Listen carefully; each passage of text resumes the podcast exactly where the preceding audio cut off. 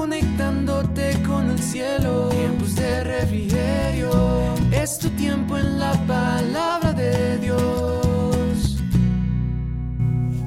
Muy buen día para todos ustedes, mis queridos oyentes de Tiempos de Refrigerio. Bienvenidos nuevamente a este espacio, su tiempo devocional con Dios.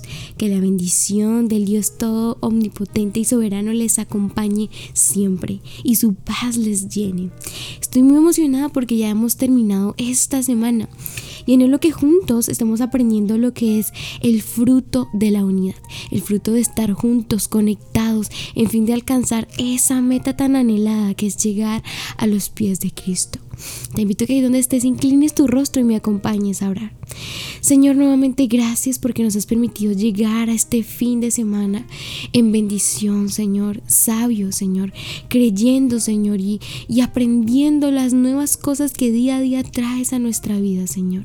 Te doy gracias, Espíritu Santo, Señor, porque nos has enseñado cuáles son los frutos de la unidad, Señor, y que, que debemos esforzarnos, Señor, para alcanzar esa meta tan anhelada, Señor, que es el cielo, junto a ti, Señor. Te pido que ayudes a mis hermanos que están pasando dificultad, Señor. En el nombre de tu Hijo Jesús. Amén y amén. Recuerden nuevamente que esta semana estamos hablando bajo el tema frutos de la unidad. Y el título del devocional de hoy es el mejor resultado. Así es, porque un fruto, los frutos de la unidad, un fruto es que obtenemos el mejor resultado. Y para eso quiero que me acompañes a leer Colosenses 3 del 11, del versículo 11 al 15 que dice, en esta vida nueva no importa si uno es judío o gentil, si está o no circuncidado, si es inculto, incivilizado, esclavo o libre. Cristo es el único que importa y el que vive en todos nosotros dado que Dios los eligió para que sean su pueblo santo y amado por Él. Ustedes tienen que vestirse de tierna compasión, bondad, humildad, gentileza y paciencia. Sean comprensivos con las, comprensivos con las faltas de los demás y perdonen a todo el que los ofenda. Recuerden que el Señor los perdonó a ustedes, así que ustedes deben perdonar a otros. Sobre todo, vístanse de amor, lo cual nos une a todos en perfecta armonía. Que la paz de Dios, que la paz que viene de Cristo, gobierne en sus corazones, pues como miembros de un mismo cuerpo, ustedes son llamados a vivir en paz y sean siempre agradecidos. Wow, me gusta en, lo personal este versículo y resume todo lo que hemos visto esta semana. Hemos visto ahí la protección y el respaldo de Dios, la paz entre nosotros. También hemos visto la recompensa del amor, que es revestirse de amor porque nos une a todos. También somos edificados en el Espíritu, somos edificados en Dios, nuestros corazones, porque el amor de Dios está con nosotros en la unidad. Y por eso titulé hoy el mejor resultado, porque tal vez si juntos peleamos solos, cada uno en lo personal, sus batallas, les aseguro que ninguno de nosotros seguiría en el Evangelio porque tal vez nos perderíamos en este mundo, tal vez nos perderíamos en los deseos carnales, pero como el Señor trajo ayuda para nuestra vida y unidad de hermanos en la iglesia, en tu familia, con tus amigos, podemos alcanzar esa meta más rápidamente.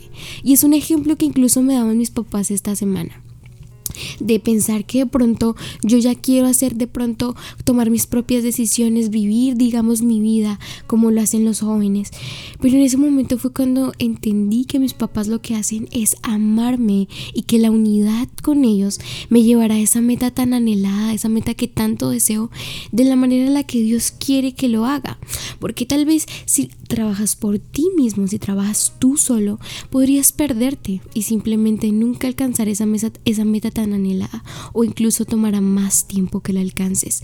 Pero como trabajamos en unidad, en este caso con mis papás o en tu caso tal vez con tus pastores, con tus hermanos en Cristo, con tu familia, te garantizo que juntos podemos alcanzar la meta incluso más rápido y siendo más fuertes, porque recuerda que si uno cae, el otro está para levantarle.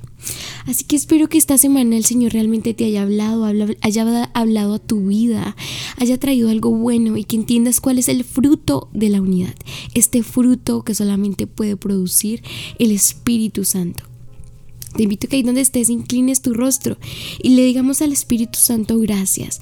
Gracias porque nos ha permitido aprender esta semana lo importante que es estar en unión, porque haz de cuenta que la unidad es el puente.